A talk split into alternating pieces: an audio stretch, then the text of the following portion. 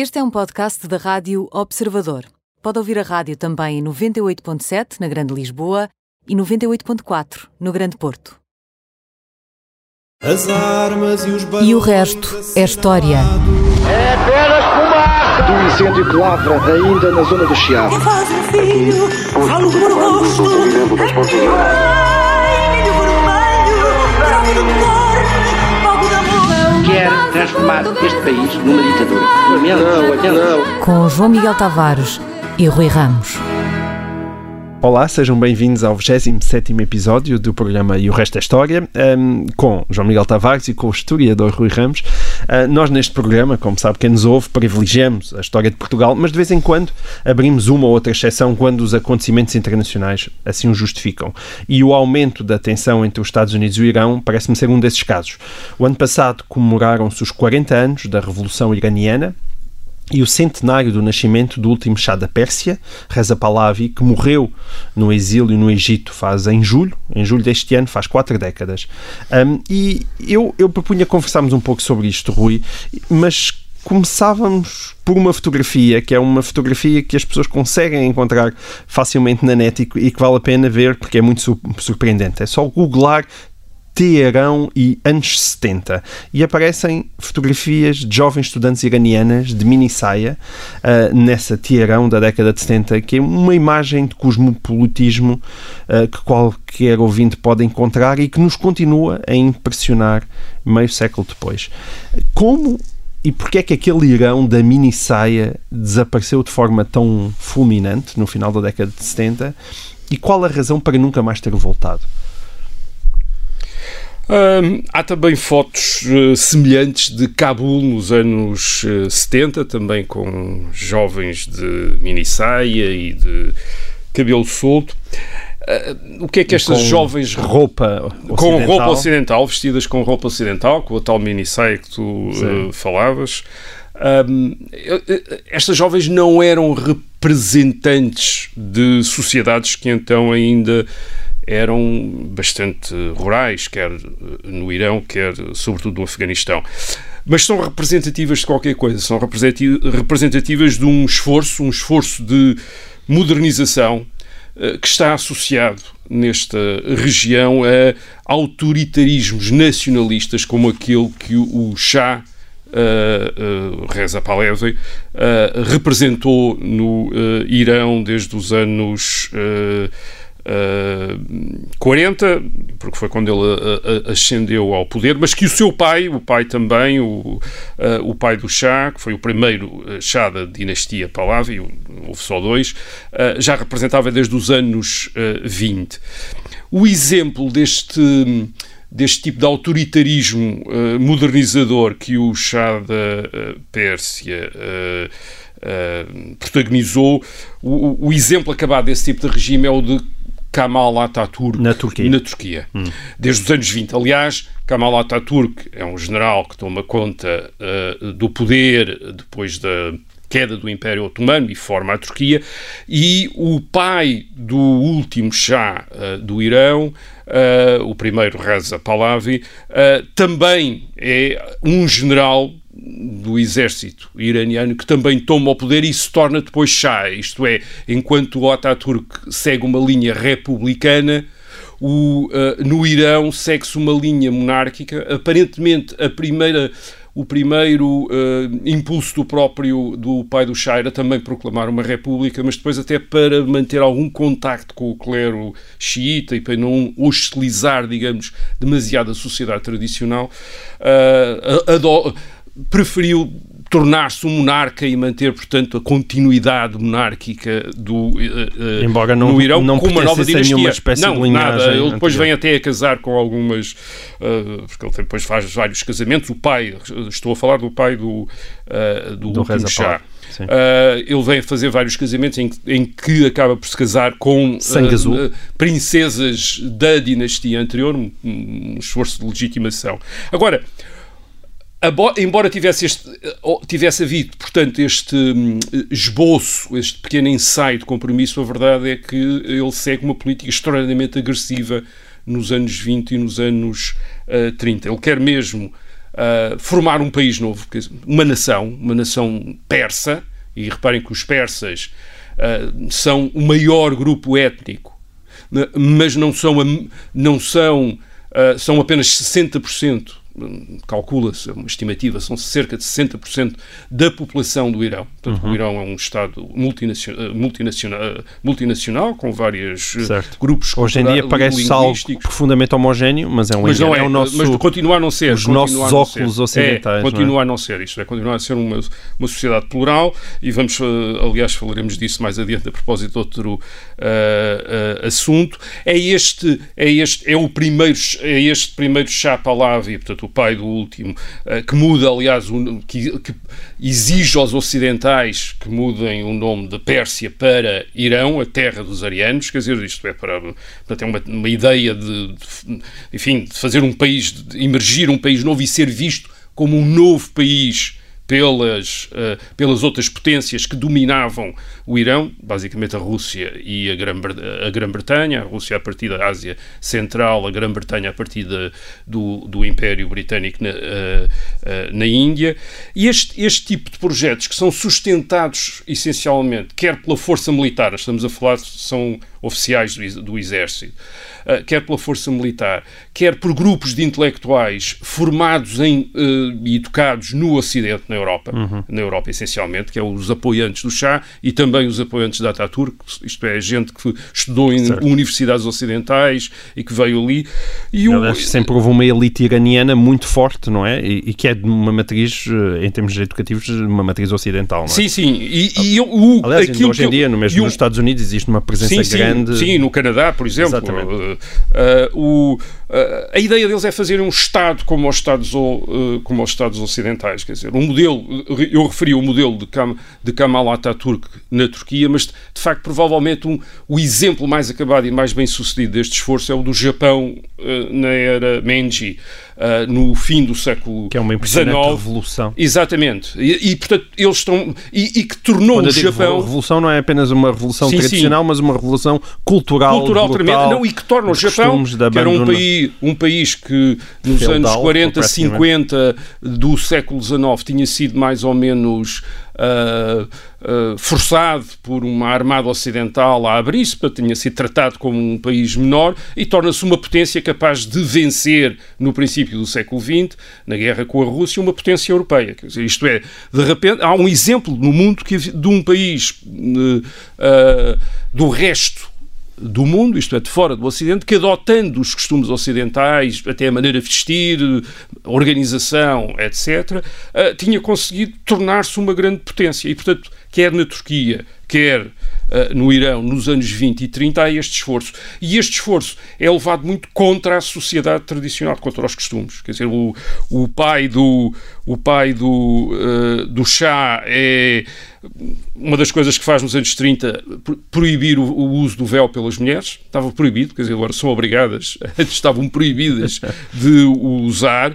A obrigação de usar roupa ocidental, isto é de acabar com as, eh, as roupas. Uh, ele faz várias coisas, por exemplo, era, uh, para, para confirmar que as mulheres não usavam mesmo o, o véu, as mulheres de funcionários e de militares passaram a ser obrigadas a, a, a estar presentes em cerimónias públicas, que era para eu confirmar que não vinham de véu, isto é, que, e que vinham vestidos ao, ao, ao, ocidental. Há outras coisas, quer dizer, que era a mudança do calendário, por exemplo, no caso do, uh, do Irão, também do uh, o calendário islâmico foi substituído por um calendário, enfim, iraniano, assente na monarquia iraniana, que fazia começar uh, o ano 1 com a coroação do Ciro no século VI antes de Cristo e, outras coisas. O, o Shah, por exemplo, já o último Shah o Raza Pahlavi, deu, por exemplo, o direito de voto às mulheres, o que enfureceu Khomeini, quer dizer, em 1963. Em 1963. Ora bem, o que é que o Chá conseguiu com isto? Bem, conseguiu produzir um, fazer uma sociedade de que saíram fotografias como aquelas de que falaste nos uhum. anos 70, mas também criou muitos ressentimentos, a começar logo pelo o clero xiita, onde está o Ayatollah Khomeini, quer dizer, que não, uh, obviamente que não acharam muita graça a este género de uh, mudanças e corrompeu com o regime. Houve também grupos étnicos que não levaram bem esta, enfim, esta... Esse progressismo uh, cultural, menos à maneira do Ocidente. Essa ocidentalização do... Sim, do esta, regime, esta ocidentalização. Mas também houve, entre aqueles grupos criados pelo próprio esforço de modernização, depois uma frustrações e insatisfações com esse processo. O caso mais nítido é, por exemplo, dos estudantes. O Chá criou universidades, imensas universidades, fez aumentar imenso o número de estudantes universitários em 10 anos. Nos anos 60 passaram de cerca de 30 mil para 100 mil. Uhum. E estes estudantes radicalizaram-se como os estudantes universitários nas uh, uh, universidades europeias uh, e americanas dos anos 60, portanto, uhum. tornaram-se também, digamos que, base de recrutamento para a, esquerda, para a esquerda, para uma esquerda contestatária e que também se voltaram contra o Chá. Portanto, o Chá ficou entalado entre é, a direita religiosa e a esquerda universitária. E a esquerda universitária, portanto, é esse, esse espé espécie de tenaz. tenaz e ele ficou basicamente o regime estava apoiado no exército, quer dizer, isto é, no exército, um exército que está também ligado ao próprio Chá pelos favores e privilégios que recebe, enfim, alguma, e alguma corrupção, uh, e pela e é, um, e é um regime muito centrado na figura do próprio Chá. Quer dizer, este, ele lança nos anos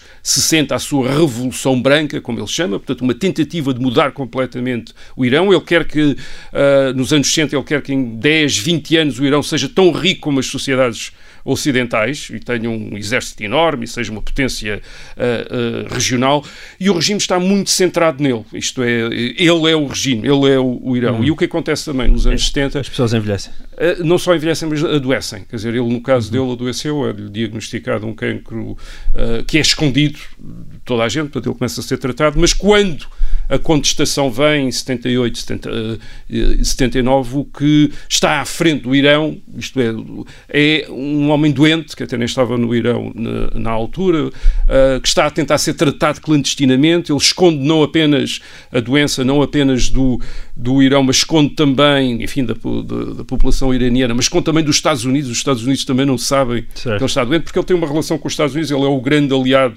dos Estados Unidos, mas ao mesmo tempo é muito desconfiado em relação aos Estados Unidos devido às eh, intervenções de americanos e, e, também desconfiado dos russos, quer dizer, porque os americanos basicamente substituíram a influência inglesa Uh, no, no Irão, mas havia também uma influência russa também, e portanto ele tenta fazer como o pai, jogar uns contra os outros, está próximo dos Estados Unidos, mas não está demasiado próximo. Isto é, tenta manter uma. Uh, este, este tipo de facto, de... era uma doença uh, mortal, no sentido em que. Sim, sim, ele acabou por morrer em 1980. Em julho de 1980. Sim, ele sai já. Foi em 79. Enfim, numa fase. Já ele sai numa fase terminal. Numa é? fase.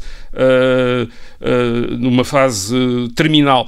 O, o, ele também, em, em precisamente por este distanciamento em relação ao Ocidente, ele não é em 79, quando, em 78, 79, quando, durante o período de contestação, ele não é muito apoiado pela, pelos Estados Unidos. Quer dizer, ele é deixado cair, ele, aliás, morre como alguém bastante amargurado com, uh, com isto, morre no Egito, andou, quer dizer, por exemplo, os Estados Unidos o presidente Carter recusou-se durante muito tempo a deixá-lo entrar para se tratar, para ele se tratar nos Estados Unidos, quer dizer, porque, uhum. porquê? Em grande medida porque os Estados Unidos, como outras potências ocidentais, não levaram muito a sério a Revolução Islâmica, isto é, julgaram que uma, uma sociedade complexa e modernizada, como já tinha estado a do Irão, iria evoluir para uma, democracia ou outro tipo de regime militar em que o Ocidente podia manter a sua, a, a sua influência, não levaram a sério, de facto, a força do clero xiita e a capacidade que Khomeini e, e, e, e esse clero uh, uh, teocrático teve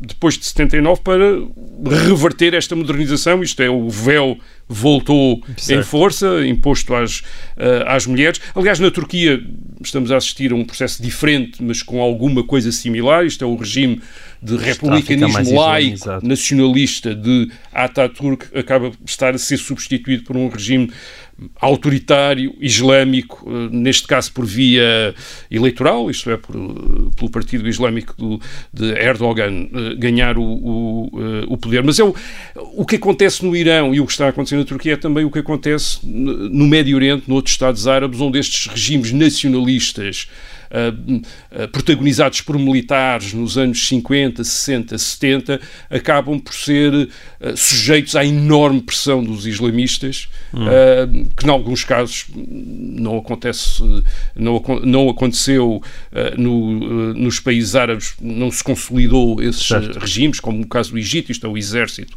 voltou ao poder depois das chamadas primaveras árabes, mas é um processo semelhante, isto é, portanto, anos 50, 60, 70, este nacionalismo militar modernizador em que querem fazer Estados tipo ocidental ou de tipo soviético, como no caso da, do Iraque, de Saddam e da, da, da Síria, do Assad. Um, relativo fracasso disso, isto é, uh, um fracasso quer financeiro, quer uh, político, quer diplomático, por exemplo, as guerras com Israel e as derrotas árabes uh, desacreditam muito esses, nacional, esses, nacionalistas, o que a partir dos anos 70, até pelo exemplo do Irão, dá, dá uma, este, movimento, este movimento islâmico. Olha, já que estamos no Médio Oriente, eu acho que nós no, aqui na Europa muitas vezes vemos, olhamos para aquela zona com uns, uns, uns óculos tremendamente simplificadores para toda a complexidade que uhum. existe naquela região. E eu proponho que clarifiquemos aqui um tema, aproveitamos a boleia. Eh, é um tema que se presta a muitas confusões, derivado do facto de boa parte das pessoas misturar a religião muçulmana com um grupo étnico específico, não é? Que são os árabes.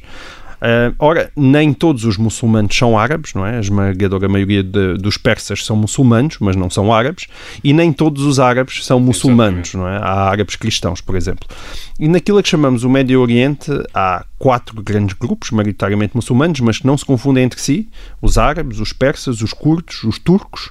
E consegues lançar alguma luz sobre isto, Rui, de forma a que toda a gente que nos ouve tenha a oportunidade de passar a ser um, um pouco mais rigorosa no uso da linguagem? Eu, eu, aliás, quando estava a preparar este programa, encontrei especialistas uh, em persa que, que, que, que, eles, que, apesar do persa utilizar o alfabeto árabe, dizem que trata-se de uma língua ainda europeia e, e, eu li especialistas que diziam que ela está mais próxima do português do que do árabe, porque Sim, é uma coisa que nós não temos. Enquanto língua europeia. Enquanto língua indo-europeia. É...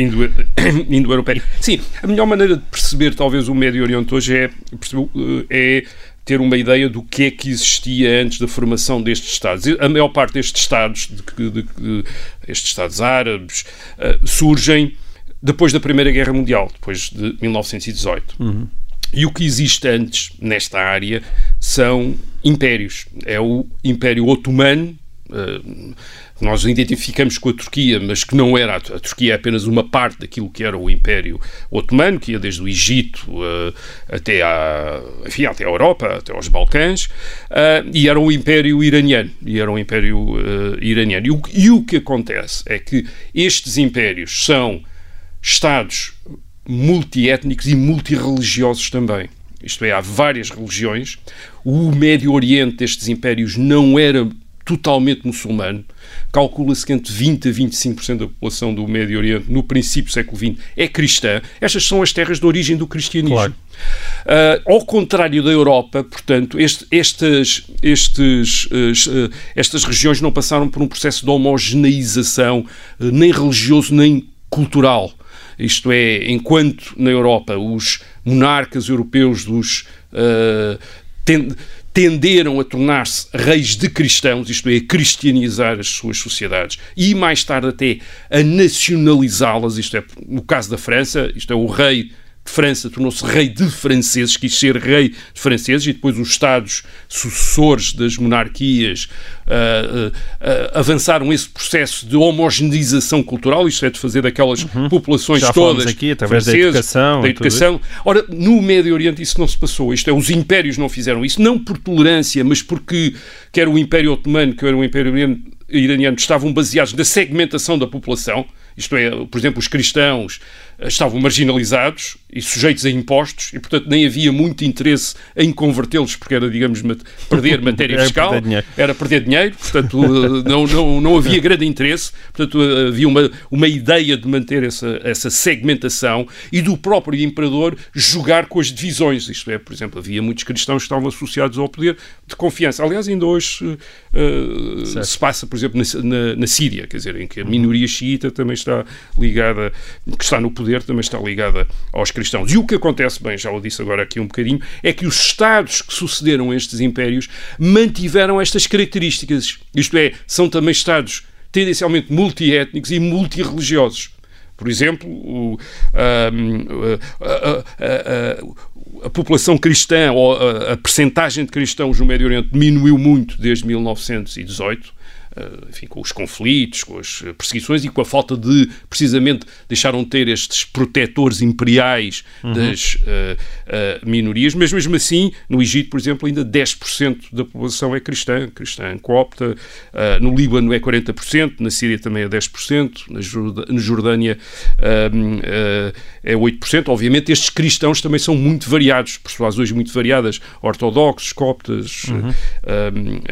etc. E há também uma diversidade depois étnica. Por exemplo, existem os curdos, falaste aqui dos curdos, os curdos são hoje um, a maior população no mundo que não tem um Estado, eles são, calcula-se que sejam entre 35 a 40 milhões e estão divididos entre vários Estados, certo. entre a Síria, a Turquia, o Irão, o Iraque, uh, uh, o, o Iraque e, e, embora tivesse estado uh, embora tivesse estado previsto um Estado curdo no fim da Segunda Guerra Mundial da Primeira Guerra Mundial, uhum. o Tratado de Sèvres, esteve previsto um Estado turco, este Estado nunca existiu, o que faz dos curdos uma espécie do que de polacos, aquilo que os polacos eram na Europa do século XIX, que também era uma das grandes nacionalidades europeias que não teve um Estado até à Primeira Guerra, uh, até à Primeira Guerra uh, uh, Mundial. O, o, isto cria, portanto, sociedades plurais complexas e depois com vários conflitos, porque, em alguns casos, por exemplo, no caso de, do, do Iraque,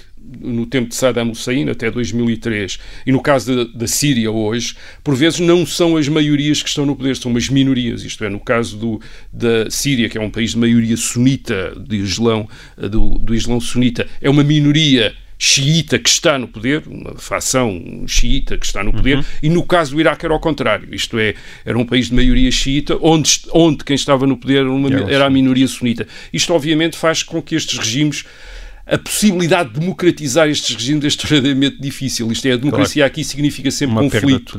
E, portanto, há, uh, há uma o tipo de regime que se desenvolve a partir dos anos 50, eh, 60, quando estes Estados começam a libertar da influência direta ocidental, são ditaduras militares, quer dizer, de, eh, de minorias, quer dizer, e que okay. muito instáveis. Uh, muito complexas de gerir, com hum. grandes uh, uh, grandes necessidades de negociação entre estes, entre estes grupos todos. E, portanto, quando olhamos hum. para estes, para o Irão e, e, o tratamos por vezes, como se vê, como uma, um Estado ocidental, isto é, com uma população homogénea, com, Sim, não, é um, é, é um Estado, é, é, é, um Estado com uma população a ditadura do tempo, a ditadura do tempo também nos obriga agora a terminar esta primeira parte. Voltamos já a seguir com a segunda parte e o resto da história. Até já.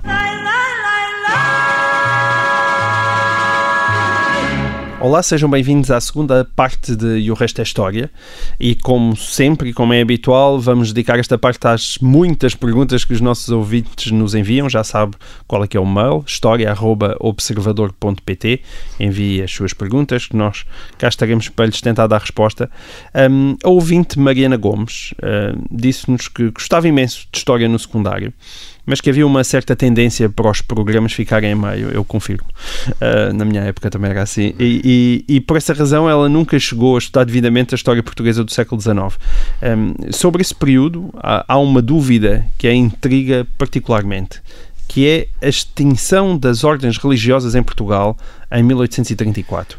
E escreve a Mariana Gomes. É um tema com que me deparo muitas vezes por estar tão visível, com o aproveitamento de conventos e mosteiros para outros usos, quartéis militares, museus, embaixadas. Mas uh, este tema intriga-me e intriga pelo seguinte: é por que razão se extinguiram as ordens religiosas? Foi fruto de um contexto histórico europeu? Houve deliberações idênticas noutros países? Uh, como se modificou a relação do rei com a igreja depois disto e o que aconteceu na prática aos monges, nomeadamente os homens, já que as freiras puderam permanecer até que a última morresse. E as perguntas continuam. Uh, foram para o estrangeiro ou ficaram cá com outras missões? Deixou de haver mosteiros e conventos em Portugal? Quando e em que contexto puderam voltar as ordens religiosas? Bom, são imensas perguntas, Rui, todas elas muito Sim. boas, davam para sete teses de doutoramento diferentes, eh, mas eh, por onde é que tu queres começar? É esta extinção das ordens religiosas. Bem, a a extinção das corporações de religiosos eh, regulares acontece no fim da Guerra Civil entre liberais e miguelistas eh, e, eh, e tem a data de 30 de maio de 1834, é um decreto de eh, Joaquim António de Aguiar, que ficou conhecido como o Mata Frades, eh, precisamente por isso. E é um daqueles apelidos que talvez não seja desejado. Deixa-me só aqui explicitar isto, mesmo para quem hoje em dia, e hoje já vivemos num Portugal secularizado e as pessoas que não têm muita noção disso. Extinguir as ordens religiosas não significa dar um pontapé no padre da paróquia e impedir as pessoas de ir à missa ao domingo. Não, este, esta Isso, se eh, calhar a, convém fazer essa extinção, distinção. a extinção das eh, ordens eh, religiosas atinge precisamente aquele eh, clero, chamado clero regular, isto é que sujeito a uma regra, a regras Própria. eh, próprias que existem jesuítas, e mais que conhecidos vivem jesuítas, em, corporações, franciscanos, em é? corporações, portanto, em mosteiros e em conventos, em instituições à parte. Não é o padre da paróquia, paróquia. nem o bispo. Aquilo que nós eh, chamamos hoje em dia padres diocesanos, Não. esses, não foram afetados e estes continuaram a são- dar a sua missa, nem chatearam Ora o bispo. bem, estas, estas, esta, em relação a esta extinção, duas observações. Uma, a extinção das ordens religiosas não é específica de Portugal.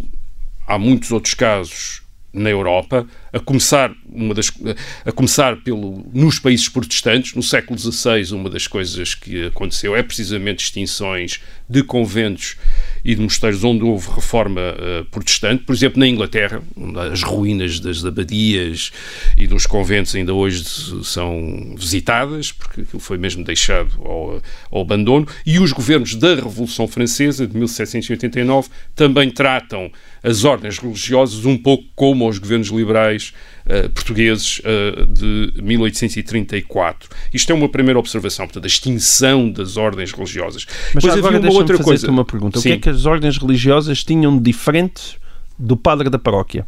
Sim, eles viviam em corporações, portanto eram grupos, viviam em corporações ah, e, Uhum. E tinham que uma e riqueza e um poder instituições, próprio ah, va- ah, que por- o Estado tinha mais dificuldade em controlar. ah, eram, eram, eram sobretudo eram instituições que tinham acumulado, isso é uma das razões da extinção, quer dizer, eram instituições que tinham acumulado Ok. bastante património. Havia cerca de, só para dar uma ideia desta enorme rede de instituições, havia cerca de 400 conventos, mosteiros, enfim, outro tipo de instituições, eremitérios, etc., no princípio do século XIX em Portugal, cerca de 400.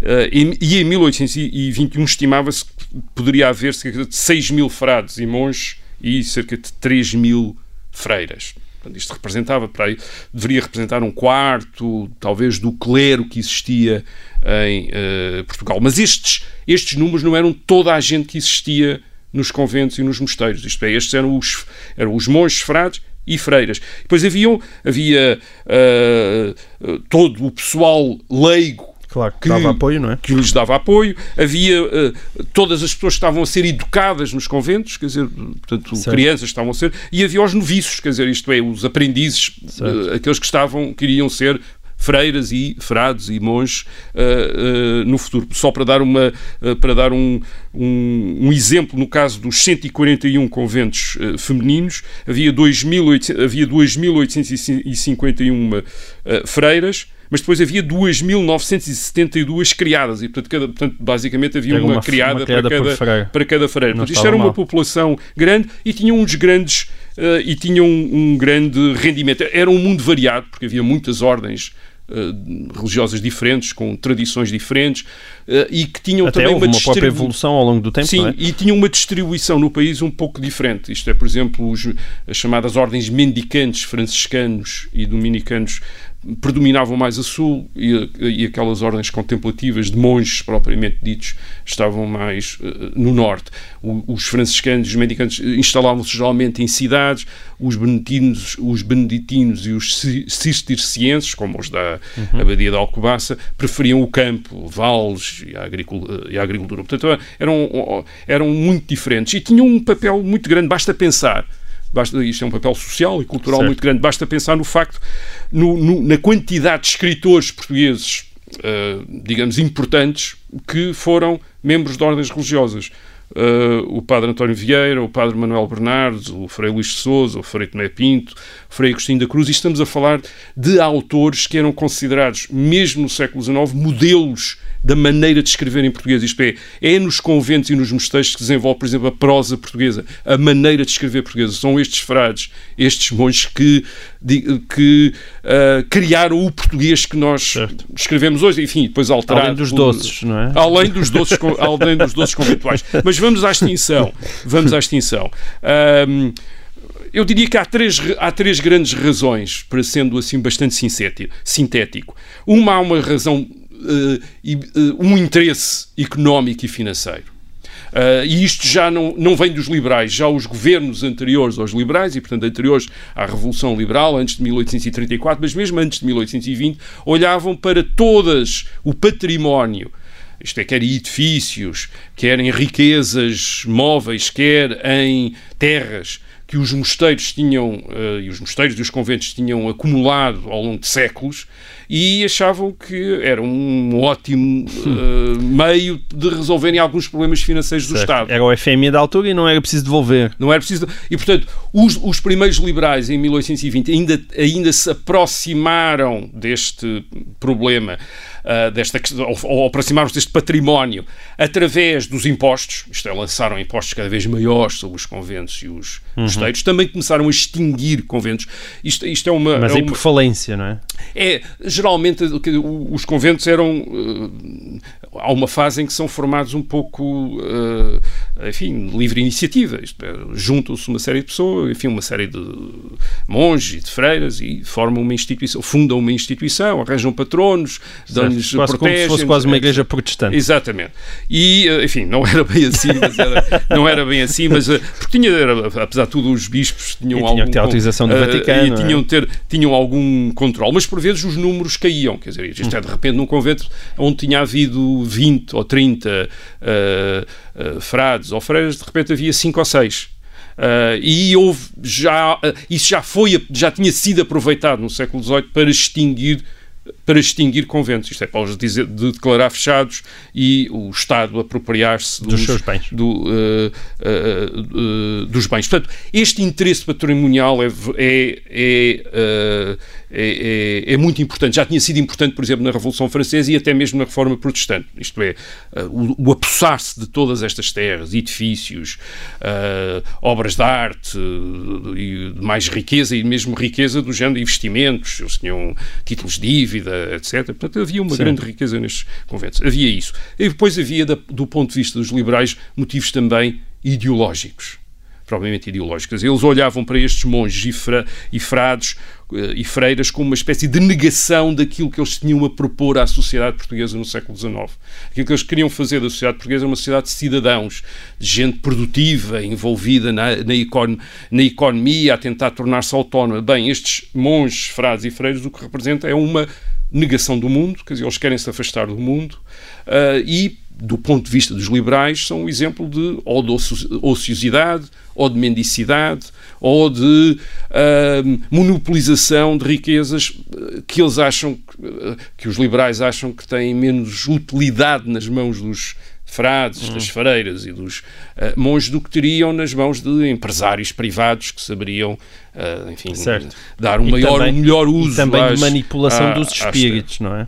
e havia é também, preconceito. isso é uma outra, é um outro, eh, é uma outra dimensão, isto é mais, próprio- mais do que ideológica, havia uma, uma questão eh, política, que é o facto dos liberais terem todos estes preconceitos contra os frades, e os monges também fazem, fa, também fez nos anos 20 e 30 do século XIX, quando os liberais se confrontaram com os miguelistas, que uma, uma grande parte deste clero eh, regular tende a apoiar o Dom Miguel e, portanto, a tornar-se inimigos dos liberais. Aliás, isso é citado diretamente no decreto da extinção das ordens religiosas em eh, maio de 1834, quando eles dizem estes são inimigos da liberdade. Obviamente, a liberdade era a liberdade dos liberais, não era a liberdade. Portanto, dizia também que a outros. religião nada lucra com elas, não é? É, e depois Claro. havia também no- nestes liberais um, um impacto, uma influência grande, digamos, das tradições, da cultura protestante do norte da Europa, uh, que achava que uh, este género de religiosidade era superstição, era, uhum. um, era um, enfim, representava uma, um, uma fase anterior, atrasada da, da, do, da espiritualidade e que, era, e que era preciso ser uh, uh, eliminada é eliminada com a extinção de, é eliminado num primeiro momento com a extinção das ordens religiosas em maio de 1834, mas não, não acaba isto. É, há uma guerra constante às ordens religiosas. Porquê? Porque as ordens religiosas uh, extintas em Portugal, não são extintas em toda a Europa, portanto há outros países em que elas não, não, não estão, e há frades, monges e freiras estrangeiras a, durante o século XIX a entrar constantemente em Portugal e a reconstituir mais ou menos clandestinamente instituições religiosas. Isso acontece com os jesuítas, mas acontece hum. também com outras, com outras uh, uh, corporações. Portanto, há, há, há, depois uma espécie de recorrência de proibições. Uh, por exemplo, a República, uma das primeiras coisas que faz em 1910 é repor em vigor o uh, decreto de 1834 da extinção das ordens religiosas, uma vez que os próprios liberais, em 1901, no princípio do século XX, tinham praticamente legalizado a existência outra vez de ordens religiosas em Portugal. Portanto, é uma guerra constante contra as ordens religiosas. Mas isso quer dizer que a extinção esteve, manteve-se ao longo de todo o século XIX, XIX e XX. Com, dizer, depois, com terríveis infiltrações. Com terríveis infiltrações, isto é de, de, de repente, de, de conventos. Que queria é, voltar ao, No princípio do século XX em Portugal há conventos outra vez, quer dizer, como há conventos e, uh, uh, em mas Portugal outra vez. Mas não, não por razões, não porque o decreto tenha sido abolido. Não por decreto, mas por. Tanto enfim, ele vai ser reforçado vai, com a. Com a República. Com a, em 1901 é criada uma situação ambígua, isto é, ele mais ou menos legalizado, desde que não fizessem noviciados e se dedicassem a coisas certo. úteis, isto é, a tarefas úteis, assistência hospitalar ou uma certo. coisa qualquer assim, tolera-se. Mas quando mas, é que isso foi definitivamente abolido? É só o quê? Só com o Estado Novo? É, a pressão vai diminuindo ao, mesmo ao longo da República e, e, há uma, uma entrada constante, quer dizer, certo. isto é, há uma entrada constante de membros de ordens religiosas, quer estrangeiros, quer de portugueses que uh, fazem noviciados no estrangeiro e que, e e, que portanto, voltam e que começam a formar... é que existe uma espécie de é, regulação... É, de regulação e do restabelecimento de, de conventos e mosteiros. Aliás, é, é curioso, é um processo em que, por vezes, estas ordens religiosas, isto é, as novas ordens, a ordem religiosa restaurada, compra às vezes antigos mosteiros e conventos que já tinham sido da própria ordem antes de 1834. Foi como os bancos portugueses Pronto. na altura das Ora bem, agora a questão aqui também é sobre, queria falar talvez um pouco sobre as consequências, e o, as consequências são, uh, independentemente daquilo que os liberais esperavam, são terríveis, são, são terríveis. Isto é, perdeu-se imensa coisa, quer dizer, perdeu-se uma grande parte da riqueza destas instituições, querem bibliotecas, querem arquivos, querem coleções de arte, querem edifícios. A história do famoso depósito das livrarias dos extintos conventos que existia no convento de São no, no ex-convento de São Francisco, em Lisboa, onde está hoje a Faculdade Sim. de Belas Artes, ali na Baixa, uh, e para onde foram levadas as bibliotecas dos conventos e as coleções de arte dos conventos, cerca de 2.500 pinturas, quadros, que apareceram lá, de acordo com algumas uh, estimativas, e, e, a verdade é que uma grande parte disso perdeu-se. Isto é uma parte, foi integrado naquilo que veio a ser quer a Biblioteca Nacional, no caso dos livros, e também de, alguns, de, alguns, de alguma pintura, uh, quer no caso do Museu de Arte, do futuro Museu de Arte Antiga. Uh, o Museu base, Nacional de Arte Antiga. A base é, é, é as coleções dos conventos. É, é mecenato forçado. É mecenato, é mecenato forçado, mas o pior do, do, desse mecenato forçado é as, é as perdas, quer dizer, isto é, é as destruições. Este, todas estas obras de arte foram guardadas uh, uh, em condições impróprias neste convento de São Francisco, de maneira que nos anos 40, 50, 50 do século XIX, quando se foi ver o que é que lá estava, uma parte já estava praticamente destruída. E houve, por Meu exemplo, Deus. queimas de uma grande. Uh, de queimas? com queimas de, de, enfim, de pintura que já estava num estado que eles achavam que não se podia ser recuperada, então preferiram queimar e foram queimados, por exemplo, em, uh, em 1853, de acordo com, com um documento, cerca de 800 quilos de arte, 800 quilos. Repara, 800 quilos. Aquilo já estava E não eram estado... as vigas de ferro da. Não, da, da- não, de- do- eram quadros, telas, etc., que já estavam consideradas, já estão num processo tão E alguém irrecuperável. faz ideia do que foram? Uh, não, Ninguém quer dizer, havia um- não- ninguém sabe o que é que lá estava. Quer dizer, eles dizem alguns que eram quadros importantes, outros, não se sabe, quer dizer, uh, não se sabe.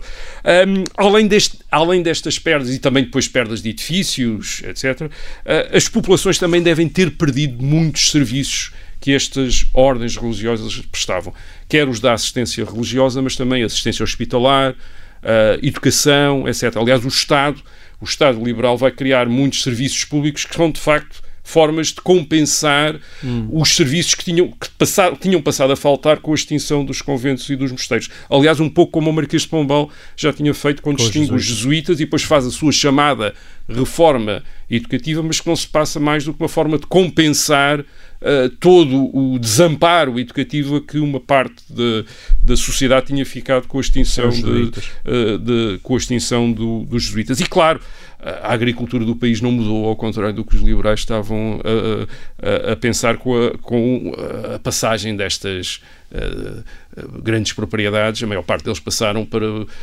partidários da causa liberal, quer dizer, que adquiriram estes, Claro. estas terras e continuaram a explorá-los, às vezes, de uma maneira mais ineficiente do que tinham feito os uh, uh, monges uh, anteriormente. O E aquela história das freiras ficarem nos conventos, Exatamente. os Isso- monstros serem expulsos. Isso é uma. O que é que aconteceu aos monges e frades? Yeah, Bem, eles foram literalmente atirados para a rua, portanto, os, os conventos e os mosteiros foram fechados e eles foram mesmo para a rua. Isto é, os, os, eh, a história que se, as histórias que se conta, as descrições que têm, é que mesmo os, eh, os, os, os frades velhos eh, que estavam no- nos hospitais, nas enfermarias, foram para a rua. O governo prometeu-lhes pensões até eles encontrarem emprego, isto é, por exemplo, como padres eh, diocesanos, isto é, mas eh, aí teriam de concorrer às, va- eh, eh, às vagas que fossem abrindo, quer dizer, de lugares de padres, mas muitos ficaram literalmente na miséria a, viver de esmolas. E a história das freiras também não foi muito mais eh, simpática. Eh, temos o caso. um Essas caso supostamente conhecido- podiam permanecer nos conventos. esses- é? essas Até ficaram no- no- nos conventos, portanto, onde não podiam entrar noviças, quer dizer, portanto, eram Ok. só as freiras que já eram em 1834 e que ficariam lá até, enfim, até, eh, até, a- a- até morrerem. Mas, por exemplo, conhecemos o caso eh, do Mosteiro de Lourvão, da Ordem de Cister, que foi denunciado por Alexandre Herculano em 1853. O Alexandre Herculano, o historiador, fez uma volta por estas instituições para recolher ainda documentação em meados do século XIX. Portanto, ainda havia muita documentação. Aliás, uma grande parte dos documentos eh, Nos quais ele se baseou para escrever a sua portugueses história vêm ou da chancelaria régia ou dos mosteiros, quer dizer, são Uhum. as grandes origens de... Os arquivos dos mosteiros foram uma das grandes fontes da, do- da documentação histórica eh, portuguesa. E em 1853, no mosteiro do, do Lourvão, o que ele encontrou foi as freiras a quem o Estado aparentemente tinha deixado de pagar pensões, elas estavam em clausura, portanto estavam dentro do, eh, do convento, literalmente a morrer de fome. Quer dizer, algumas delas, coitadinhas, já estavam dispostas a romper a clausura para ir pedir esmola eh, no exterior e o, o, o Alexandre Herculano escreve uma carta que é publicada nos jornais, eh, dirigida a um diretor do jornal, a dizer, e tem aquela frase, peça esmola para as freiras de Lourvão, que foram ricas e felizes na mocidade e que na velhice têm fome. Portanto, isso também foi o que aconteceu a, a muitas das freiras que ficaram nos conventos, supostamente sustentados, sustentadas pelo Estado, mas um Estado que eh, de vez em quando esquecia-se, eh, ter-se-á esquecido de lhes de as, eh, as sustentar. As cativações da altura. Bom, olha, muito bem, isto, com esta im- muito impressionante história, terminamos assim este 27 episódio de E o Resto da História. Muito obrigado, Rui, e para a semana cá estaremos de novo. Até lá.